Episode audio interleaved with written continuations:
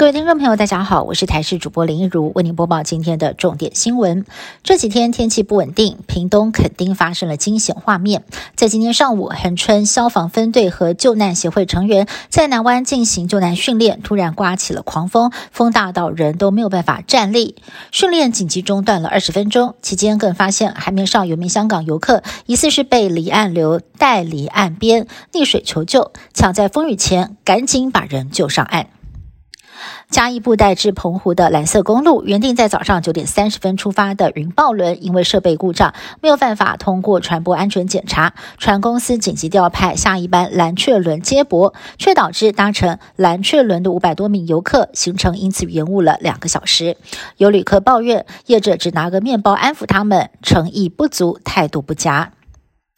高雄的民众日前开车行进三明区，眼看一辆客运打算要强行的变换车道，民众猛按喇叭，没想到客运公司的司机竟然将左手伸出车外，比出了不雅手势，做事挑衅。画面曝光也引来了抨击声浪。对此，客运业者除了致歉，也将加强司机的教育训练。而至于交通局跟警方，也将会进行开罚。副总统赖清德明天即将启程出访巴拉圭，并且过境美国。一如外界预期，中国海事局在今天公布，十二号到十四号一连三天将在东海进行军事演习。国安高层分析，这一次的规模应该会和蔡总统在今年四月份出访会见美国众议院议长麦卡锡的军演规模类似，背后的目的就是要介入影响台湾选举。美国夏威夷毛伊岛野火肆虐，目前已经知道有五十多个人死亡，上千人失联，死亡人数恐怕还会再往上升。当地的城镇有如遭到轰炸过后一片焦黑，主要的机场出现了逃难潮，民众谈起逃离的过程，情绪相当激动。而气候专家就分析了，这次有飓风朵拉从外海经过，因为毛伊岛的地形形成了又干又强的风势，火势在建筑物之间迅速的蔓延，再加上毛伊岛几年来受到了外来野草物种的入侵，形成了野火的燃料，当地的野火防范措施也势必会面临新一波的检讨。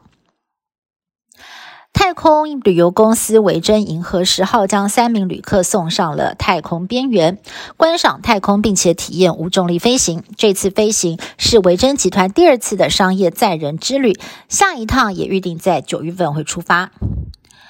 女力经济蓬勃发展，创下了庞大的娱乐商机。美国两大天后泰勒斯还有碧昂斯的世界巡回演唱会，以及电影《芭比》票房都创下了亮眼的成绩，经济规模达到了数十亿美元。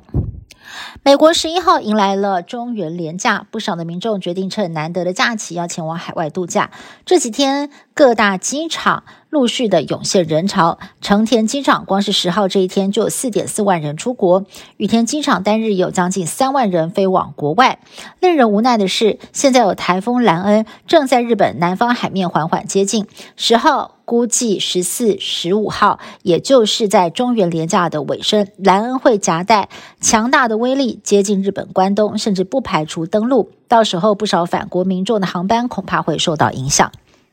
以上新闻是台新闻部制作，感谢您的收听。更多新闻内容，请您持续锁定台视各界新闻以及台视新闻 YouTube 频道。